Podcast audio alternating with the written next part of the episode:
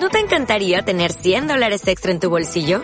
Haz que un experto bilingüe de TurboTax declare tus impuestos para el 31 de marzo y obtén 100 dólares de vuelta al instante. Porque no importa cuáles hayan sido tus logros del año pasado, TurboTax hace que cuenten. Obtén 100 dólares de vuelta y tus impuestos con 100% de precisión. Solo con Intuit TurboTax. Debes declarar para el 31 de marzo. Crédito solo aplicable al costo de la presentación federal con TurboTax Full Service. Oferta sujeta a cambios o cancelación en cualquier momento. Del arte a la acción, un podcast sobre arte, cultura y creatividad producido por Cubo Parque Cultural. Todos los temas, todas las miradas alrededor de los creadores y sus ideas. Soy Daniel Gutiérrez, bienvenidos. Buenos días a todos los oyentes de los podcasts del Cubo Parque Cultural. Hoy estamos muy contentos, tenemos un invitado muy especial, artista, ilustrador, escritor, eh, Alefe Silva, que se encuentra en la ciudad de Bogotá. Alefes, ¿cómo estás? Bien, Daniel, gracias.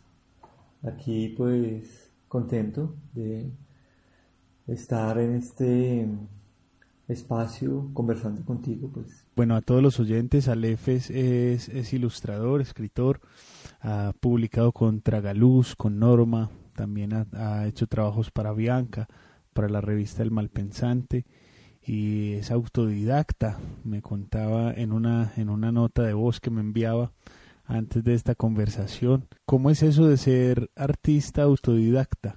Me, me, he dado cuenta que, que, lo de autodidacta le genera a algunas personas ciertos problemas. Piensan que cuando uno habla de autodidacta se está refiriendo a educarse desde la nada y eso no es posible.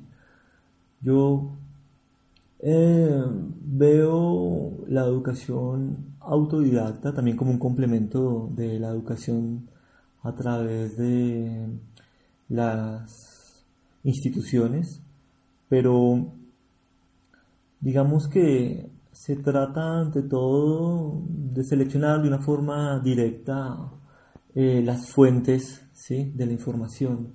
Cuando uno acude a una universidad hay una serie de profesores y de personas que están ahí, que te ayudan. Y bueno, uno lo que hace es seleccionar otro tipo de maestros, a veces maestros que ya no están aquí, eh, en este mundo, pero que en todo caso pues han dejado sus enseñanzas. Y también uno acude a los cercanos, amigos, eh, conocidos, de una u otra forma le proporcionan material y recursos para ir aprendiendo cosas. Yo por fortuna en mi proceso de aprendizaje eh, tuve amigos que estaban estudiando artes plásticas, diseño, música, eh, cine y televisión y de todos ellos me serví para llenarme de información, para hacer incluso junto a ellos proyectos y todo eso y pues es la forma en como, como veo eh, eh, el aprendizaje autodidacta, simplemente pues ir tomando de un lado y del otro y ir construyendo a través de los otros, los maestros, una forma particular de entender el área que uno está estudiando. Eh, pero como decía, para mí es un complemento. Yo no, no, acudí a la universidad, pero pienso que en una institución em, el hecho de estar con otras personas buscando y todo eso eh, me hubiera permitido llegar más pronto a ciertos aprendizajes. En todo caso no recuso de, de, mi formación autodidacta, simplemente son como cosas a las que uno llega después, conclusiones que uno saca con el tiempo. ¿Cómo empieza en Alefes eh, o cuándo nace más bien esa curiosidad artística? ¿Por qué el dibujo? ¿Por qué empezar a dibujar? Yo, yo al dibujo llegué tarde. Primero tuve la intención de, escribir y la, esa necesidad de escribir surgió de forma muy puntual. En la casa había una enciclopedia Salvat y uno de los tomos estaba dedicado solo a la escritura. Era de esas enciclopedias temáticas, bellamente ilustrada con fotos, imágenes. Entonces, al ver eh, sobre todo la escritura cueniforme, me llamó la atención. Luego estaban los jeroglíficos y había también fotos de manuscritos de, Borges y de otros escritores. Y eso, los manuscritos, me, eh, llamaban la atención. Yo quería, eh, pues, llenar hojas y que las hojas tuvieran como un, unas líneas similares a las que veía eh, eh, en esas fotos. Entonces, antes de, la imagen fue, la escritura y lo, cierto es que incluso ahora, cuando estoy trabajando una imagen, el primer boceto es siempre un texto. Entonces, creo que ahí quedó como, como, como ese inicio. Antes de comenzar una imagen, primero tengo que escribir sobre esa imagen, ya sea un texto cercano al cuento, a la reflexión o una simple descripción de la imagen que quiero lograr. Bueno, es que cuando, cuando realmente uno ve tu obra, siempre se imagina una historia detrás, un relato. Em, a la hora de, escribir canciones, por ejemplo, pues yo me puedo aproximar de muchas maneras, eh, me puedo aproximar desde la melodía, me puedo aproximar desde el texto, me puedo aproximar desde la, desde la construcción de la armonía. Eh, ¿Cómo es esa concepción eh, de la idea que vos haces o del concepto o de esas preguntas que tenés y cómo transformarlo finalmente, cómo lo transformas finalmente en imagen? Ese proceso está muy ligado a mi educación autodidacta. Al comienzo, cuando, cuando comencé a entender qué era lo que debía hacer para, aprender de esa forma, era muy estricto y muy rígido. Me la pasaba muchas horas eh, buscando aquí y allá, pero poco a poco eh, fui como conformando un proceso que despliego siempre sobre la mesa y también aprendí a ser flexible en ese proceso. Entonces, de ese proceso de aprendizaje derivó también mi manera de construir imágenes y textos. Yo pues eh, a veces no, no, diferencio una cosa de la otra.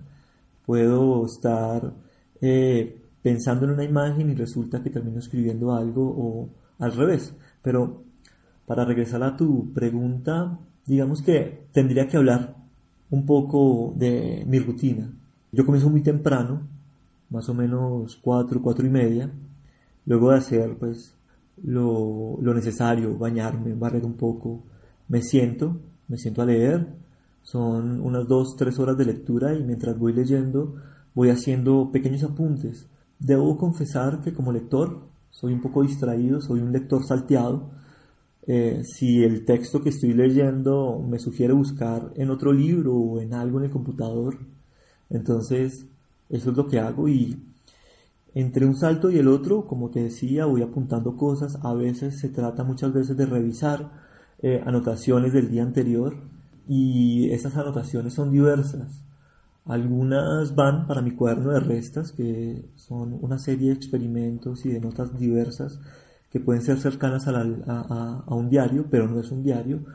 Otras son mm, ideas ideas que ya desde un principio me sugieren eh, o un cuento o una imagen y entonces yo voy dejando esos papelitos por ahí regados eh, y luego, días después, los reviso, los repaso y comienzo, si siento que, esa idea o ese primer texto eh, sigue teniendo fuerza, paso a un primer boceto eh, en ese primer boceto, que es un boceto pequeño, intento sintetizar la idea, convertirla ya en, una imagen, disponiendo cada uno de los elementos.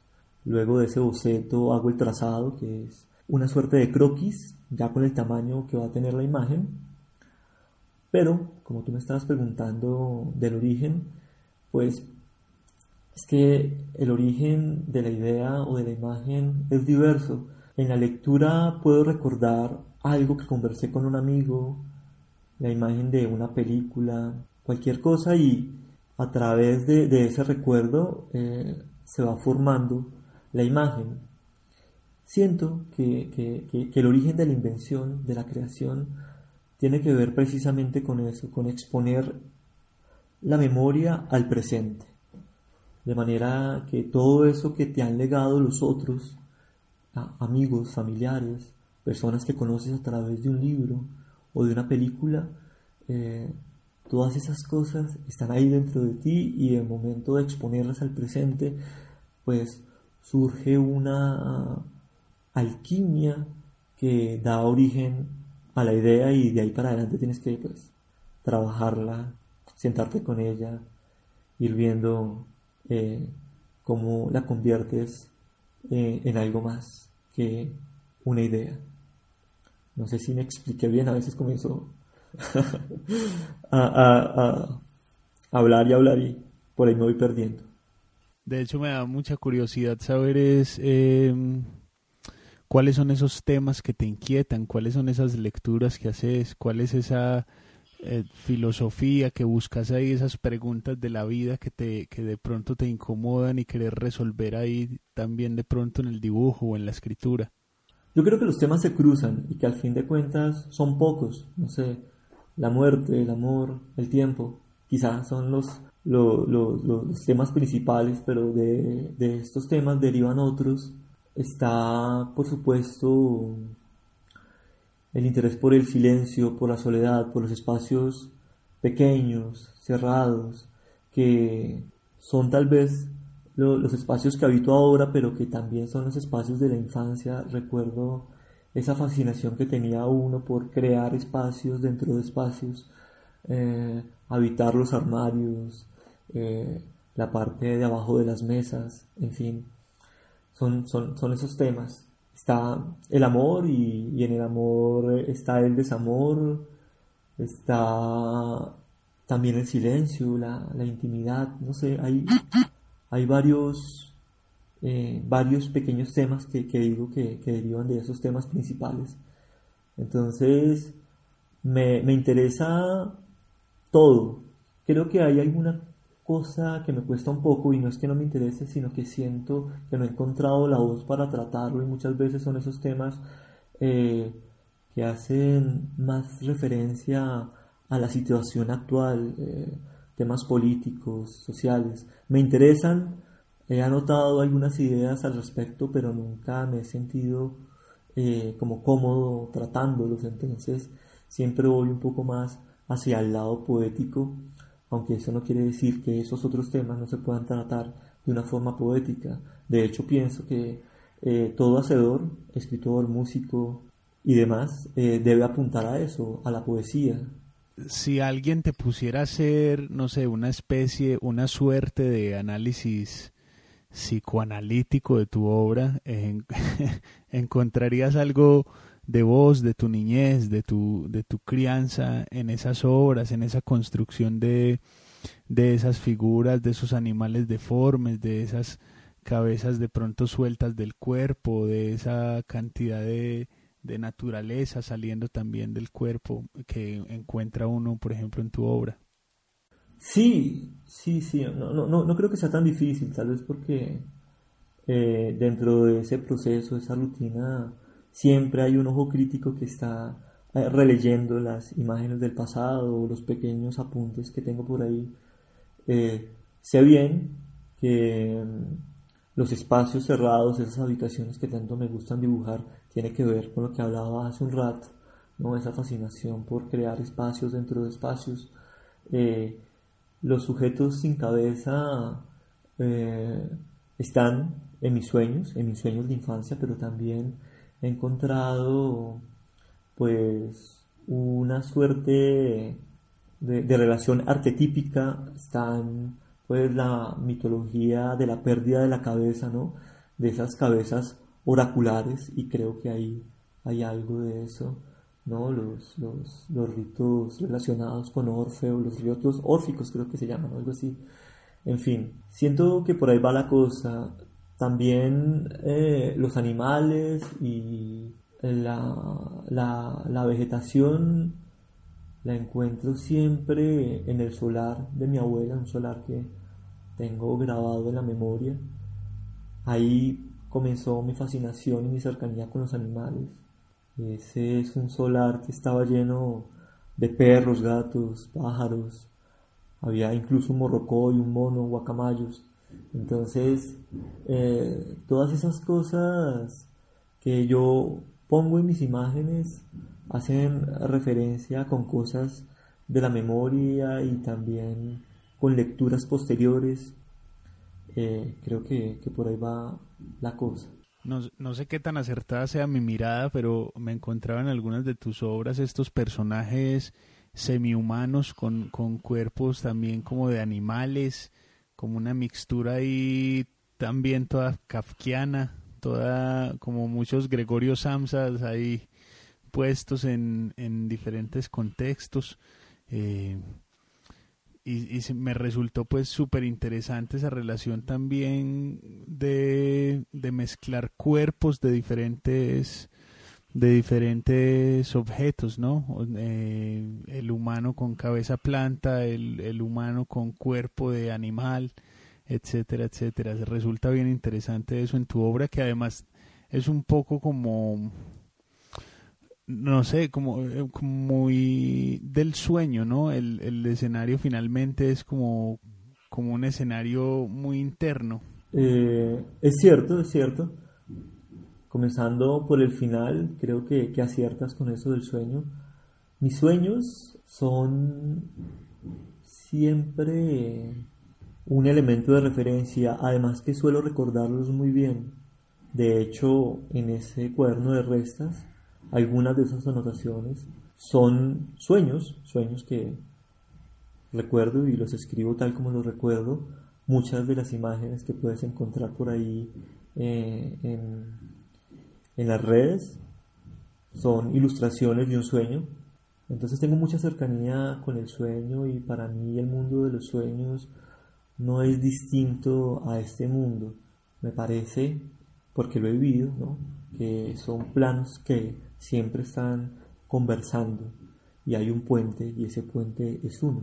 Con respecto a lo de los seres cambiantes, seres mitad ser humano, mitad animal, siempre me han gustado, pueda que tenga que ver con, con ese elemento kafkiano, a mí me gusta mucho Kafka, pero siento que los hago primero que todo porque veo detrás de, de, los seres, los seres con los que converso, con los que he podido tratar, una cierta monstruosidad, en el mejor de los sentidos, ¿no?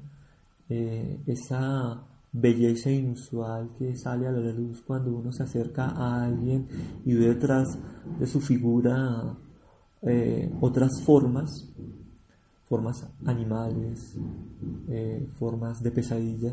Me gusta y entonces intento retratar eso que veo combinando eh, los rasgos bien conocidos, los que nosotros podemos identificar como rasgos humanos, con eh, rasgos animales o rasgos de demonio y a veces también con rasgos de objetos. No sé, creo que tengo algunas imágenes donde hay seres que son a la vez también eh, muebles y en todo caso eh, todos mis muebles son también seres vivos porque tengo gran cercanía con los muebles. Yo aprendí de mi tío el oficio de hacer muebles entonces, pues los tengo muy aprendidos y veo en mis imágenes una suerte de muebles, pequeños gabinetes llenos de cajones que las personas pueden como sacar y mirar e intentar encontrar en esas cosas que, que, que, que, hay ahí en esos cajones alguna señal, algún misterio. ¿Cómo ha sido ese, ese trabajo, Alefes, de el, trabajo posterior a la terminación de la obra y es la, digamos, la, la exhibición, la venta, la muestra, el compartir esa obra. ¿Cómo ha sido ese proceso? ¿Cómo empezaste a hacerlo? ¿Fue difícil? Eh, ¿cómo, ¿Cómo resolviste tu vida y tu trabajo ahí? Creo que comenzar a, mostrar mi trabajo surgió de una forma no lo buscaba, simplemente a través de mis amigos que conocían lo que yo hacía, ellos fueron como, como, como, como los que comenzaron a mover las cosas y comencé a hacer exhibiciones primero en el barrio, luego en algunos pequeños pueblos eh, lo que hacía al principio es muy diferente a lo que hago ahora. De hecho, antes trabajaba formatos grandes, pintaba con acrílico, también hacía instalaciones, no me dedicaba tanto al dibujo. Pero así fue como comencé a, mostrar mis cosas. Luego cuando ya me enfoqué más en el dibujo y en la ilustración, también se dio a través de las personas que me conocían. Querían tener algunas de mis imágenes para eh, una muestra colectiva y yo siempre accedía.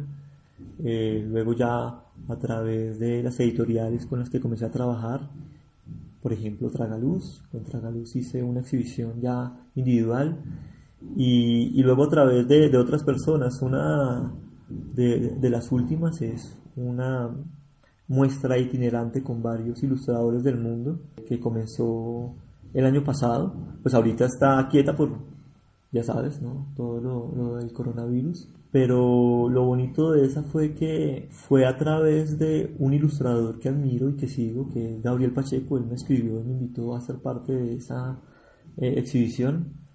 Entonces, bueno, es como más de lo mismo. Es a través de las personas que, que, se enteran de lo que hago, que les gusta y me ofrecen eh, esa, esa, posibilidad de exhibir mi, mi obra.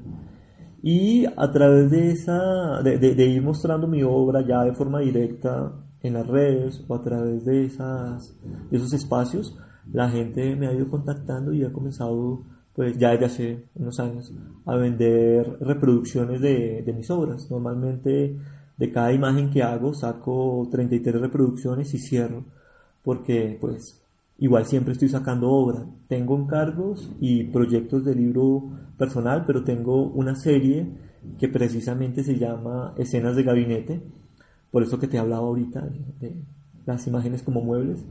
Y es una serie que me permite sacar esas ideas sueltas, darles forma y pues también sacar material para, para la venta.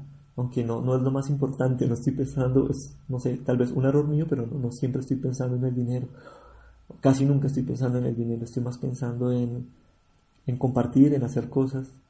E, eso es lo que me gusta y lo que me mueve. ¿Alguna vez has hecho rastreo de dónde están tus obras? ¿De quién las tiene? ¿De, dónde están?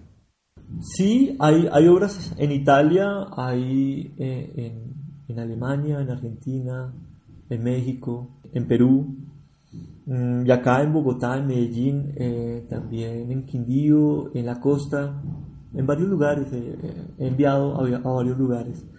Y pues de todas maneras he dejado también algunas imágenes, algunas reproducciones en, galerías, no sé entonces hacia dónde habrán ido esas, esas obras, entonces no, no sé, pero los lugares que, que mencionaba sí, pues, fue porque envié esas obras de forma directa.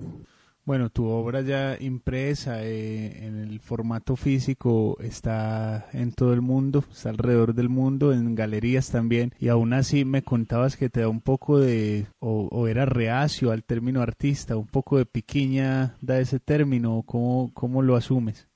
Sí, no sé, lo que pasa es que hay como, como, como ciertas palabras con las que me peleo, artista, perfección, profesional, esas y otras. Pero, pero, pero respondiendo a, tu pregunta, lo que pasa es que para mí es más cómodo sentirme como un hacedor, ¿no? Como no, no, no, distinto a eh, el hacedor de oficio, como lo es mi tío, por ejemplo, ¿no? Que es ebanista y tornero. Entonces, es, es una comodidad. Tal vez tiene que ver con eh, las experiencias que he tenido eh, en el medio del arte, ¿no? muchas veces no me he sentido parte de eso cuando he estado ahí. Y sí me he sentido más parte, por ejemplo, del gremio de los dibujantes o de los ilustradores. Creo que hay menos ego y más ganas de hacer, ¿sí? y hacer juiciosamente, de, compartir de corazón las cosas. Entonces por eso me siento más cómodo con, con ese término, hacedor de dibujos, de, textos, buscador de formas poéticas tal vez, no sé, pero no, no, no, siento la necesidad de que, me vean como un artista ni de, eh, calificarme como tal. Más allá del término artista, eh, ¿sentís que tus dibujos, que, tu obra es arte? Y te hago más bien esta primera pregunta. ¿Para vos qué sería el arte? Es muy difícil. es una pregunta muy difícil. Eh, y no te lo voy a responder. Pero lo que sí voy a decirte es algo que dije antes. Y es que yo no pienso tanto en arte como sí en poesía. Creo que todo hacedor, toda persona que esté en el ejercicio creativo, pintor, escritor, cineasta, músico, debe aspirar a la poesía. Y por ahí llevo yo la cosa. Siento que si algo que llega a mí, música o un texto, una imagen, genera a mí eso que también es inexplicable y que relaciono con lo poético, es lo que podría llamarse para otros arte. Pero pues en todo caso es mi visión de las cosas, ¿no?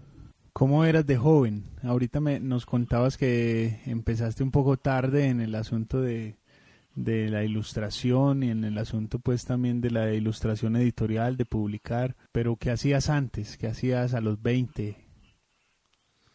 A los 20 años. Bueno, yo comencé a estudiar de forma autodidacta desde los 16. Mi, intención siempre fue, hacer, fue, convertirme en una suerte de hacedor, ¿sí? También estudiaba entonces música, las primeras ocho horas del día le dedicaba al estudio de la guitarra. Hice parte de un grupo musical que, pues, exploraba los sonidos del blues, del jazz, sobre todo del rock progresivo. Entonces estaba como, como por esos lados en ese tiempo, pero también eh, dedicaba mi tiempo al estudio de la geometría y de la física, me gusta mucho la física. Eh, aunque yo leo la física, especialmente la física cuántica, como un género de la fantasía o, un género fantástico de la literatura.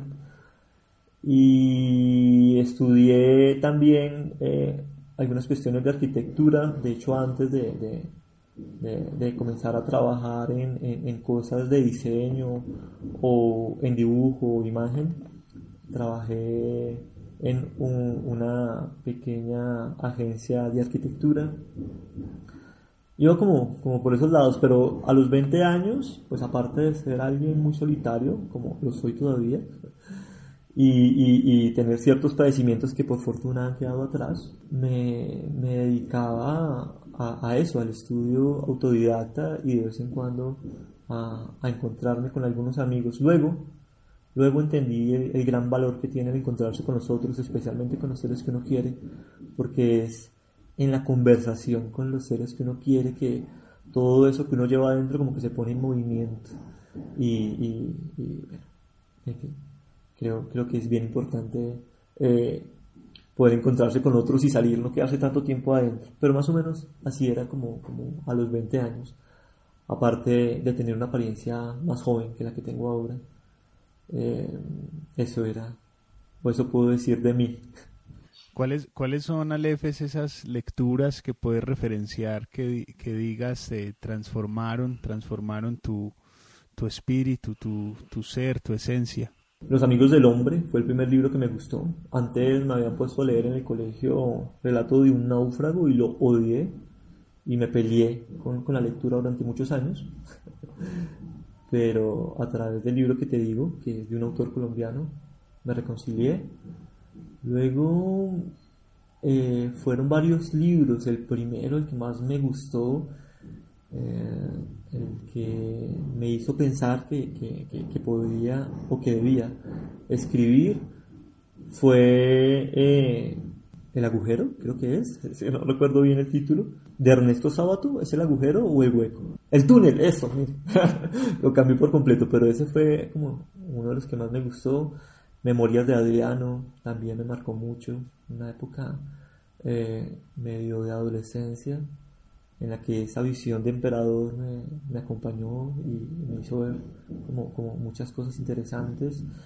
Luego los pequeños textos de Monterroso, eh, la literatura extrañísima de Macedonio Fernández, eh, Chekhov, Unamuno también, tiene un libro, ahorita no recuerdo cuál es el título, que, que, me marcó mucho. Eh, la gramática de la fantasía fue como un bomb. Hay, hay, hay, libros que son como una explosión que no puedes hacer otra cosa que leerlos a pedacitos porque cada frase, cada línea te sugieren cientos de ideas. Entonces, eh, la gramática de la fantasía es uno de esos libros, además que es un libro muy ameno. Las ciudades invisibles, oh, es, bellísimo ese libro. Hay muchos libros eh, que, me han marcado. Y en cuanto a artistas plásticos, ilustradores, ¿cuáles son esos, esos referentes que, digamos, eh, cuando estabas tratando de buscar tu manera de hacer, tu manera de pintar, dijiste, bueno, estos, estos personajes tienen algo que me llama la atención? Digamos que desde la imagen tendría que comenzar hablando de las miniaturas medievales. Fue eh, una de las cosas que, me llamó la atención, ese aspecto de muñeco que tienen los personajes que habitan esas miniaturas. Me llamaba mucho la atención, pero luego comencé a encontrar otros referentes, eh, Rafael, Miguel Ángel, y me quedé mucho ya con los del barroco y los del romanticismo, pero por encima de todos tendría que hablar de Rembrandt. Rembrandt es eh, mi gran referente. Algunas imágenes que he trabajado, las he trabajado a partir de obras de él, pequeños detalles de, sus obras. Está el Bosco, está Bruegel, el viejo, eh, Goya, eh, no sé si lo estoy pronunciando bien, pero es el autor de eh, La Balsa de la Medusa, que es uno de los cuadros que más me gustan. Eh, esos fueron mis referentes al principio y a través de ellos comencé a, buscar mi manera de, dibujar y de hacer imágenes.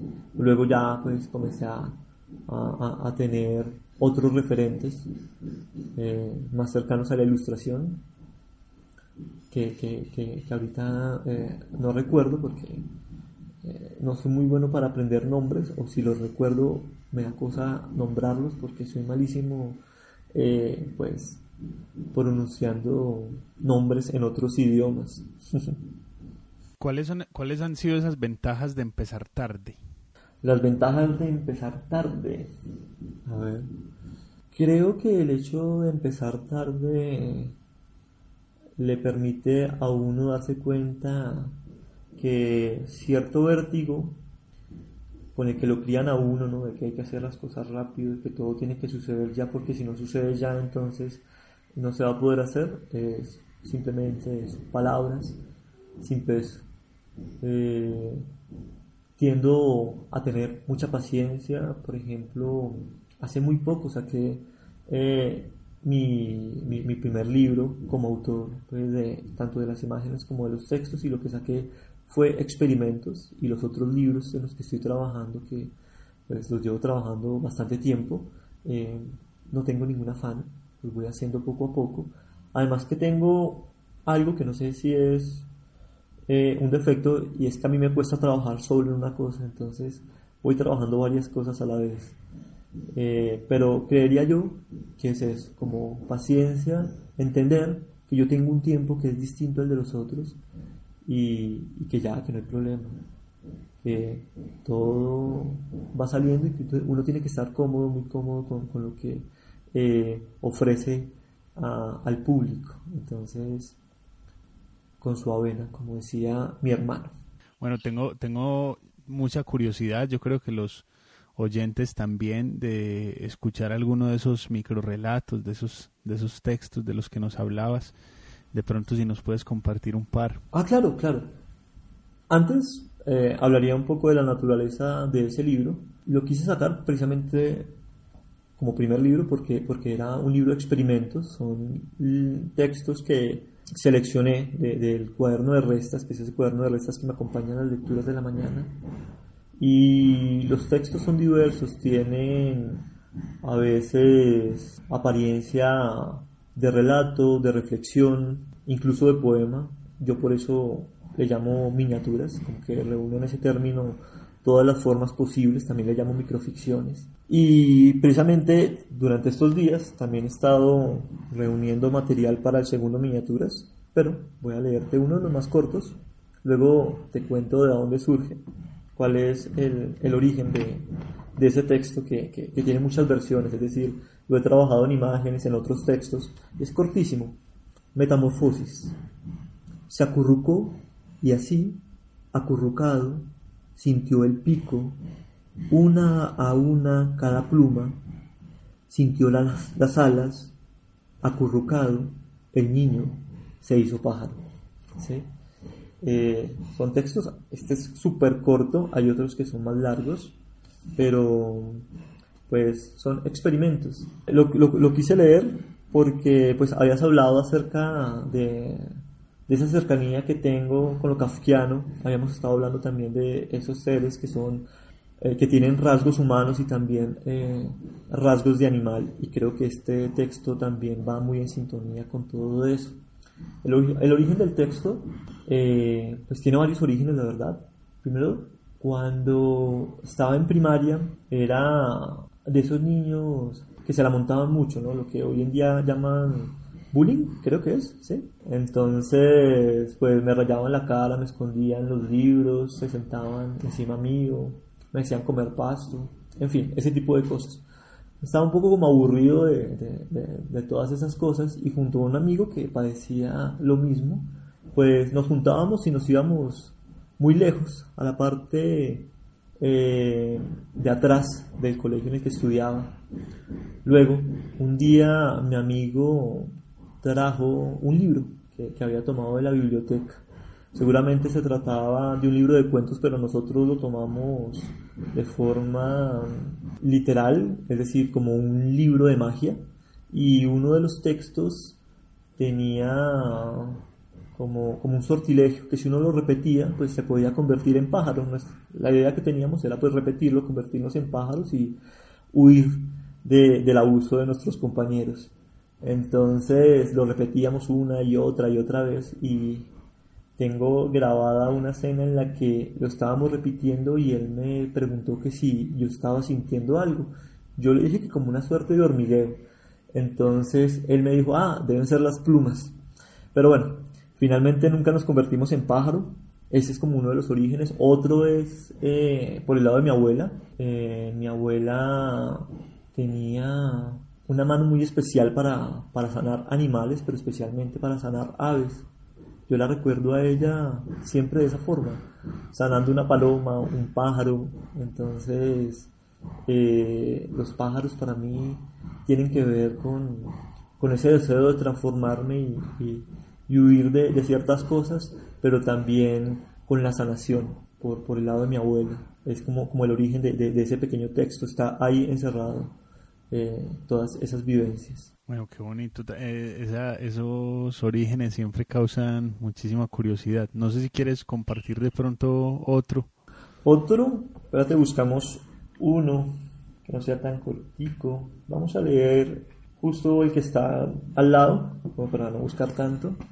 Este tiene la apariencia de una reflexión y si no estoy mal surgió paralelo a la lectura de un libro que no recuerdo cuál es, pero estaba bueno. Fenomenología de la soledad. Nunca estamos solos, especialmente cuando estamos solos.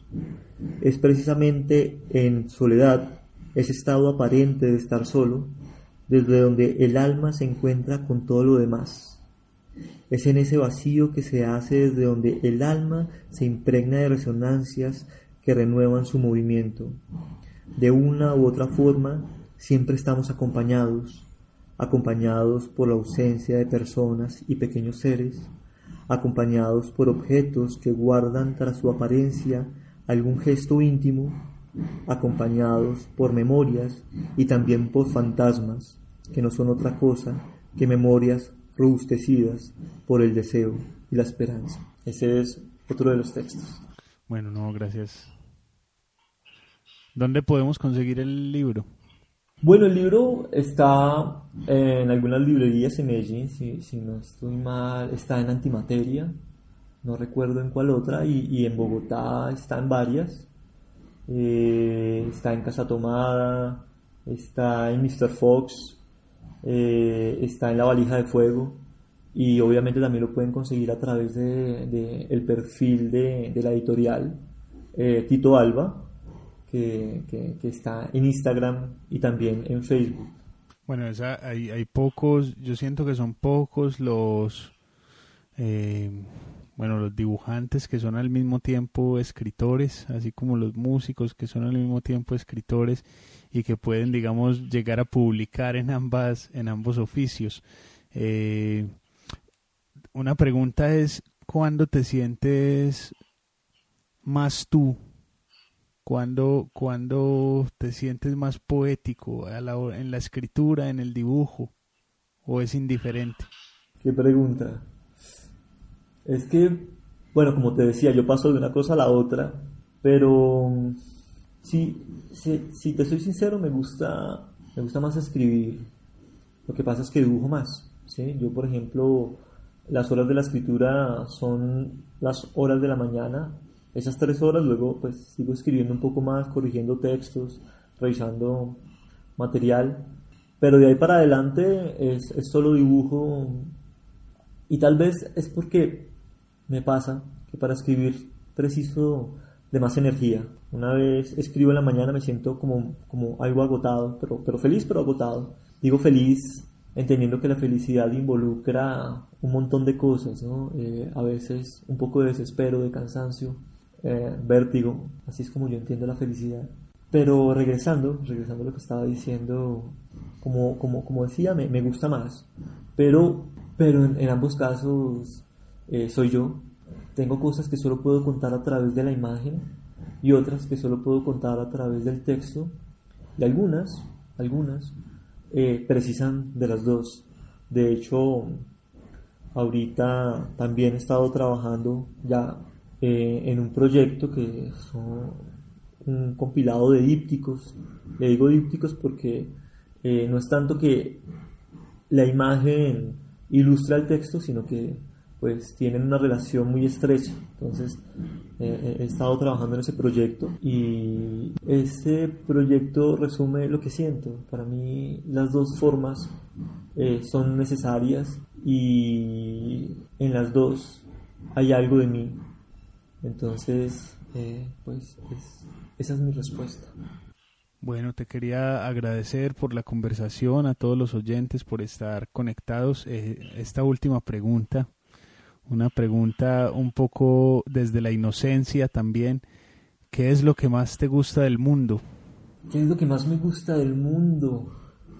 Lo que más me gusta del mundo, wow. Se me pasan un montón de cosas por la cabeza. Me gusta... ahorita, seguramente si me haces la pregunta en otro momento cambiaría mi respuesta. Pero en este momento Siento que la respuesta es el sonido de las gotas sobre los tejados. Me encanta. Es una de las cosas que más me gustan en el mundo. Eh, me relaja, a veces me relaja tanto que me lleva al sueño y muchas veces acompaña mejor que la música el momento de trabajo. Entonces es una de las cosas que, más me gusta y en este momento es mi respuesta. Bueno, estuvimos con Alefe Silva en esta conversación, en este podcast. Eh, muchas gracias por compartir con nosotros tus, tus ideas, tus opiniones, tu parte de tu vida, que es el, eh, la, ilustración, el dibujo y la escritura, y por supuesto tus anécdotas y tus historias detrás de, tu creación. Eh, gracias Daniel por, por invitarme. Estuvo divertido y la pasé muy bien. Y pues gracias a todos los que sacaron un tiempo para, para escucharnos. Un, abrazo y espero saber de, ustedes. Bueno, pueden seguir a Alefe Silva como Alefe Silva en Instagram. También está un perfil en Behance que lo pueden seguir buscándolo como Alefe Silva también. Ahí están, ahí está todo el trabajo de Alefes para que lo busquen que está muy interesante y los invitamos a seguir conectados a toda la programación de Cubo Parque Cultural. Los miércoles, todos los miércoles tenemos conversaciones en vivo eh, con artistas de artes visuales, artes escénicas, con, con gestores culturales, etcétera, todo alrededor del mundo del arte. Y los viernes estamos eh, publicando nuestros podcasts en Evox, en Apple Music, en, en, en, todas las plataformas de podcast y por supuesto en Spotify. Entonces, invitados ahí a conectarse y bueno, esperamos tener al EFES en el cubo cuando pase todo esto de la pandemia y podamos reunirnos, tomarnos un café y compartir y a partir del arte construir comunidad, que es lo que más nos interesa. Eh, de nuevo muchas gracias por conectarse, nos vemos la próxima.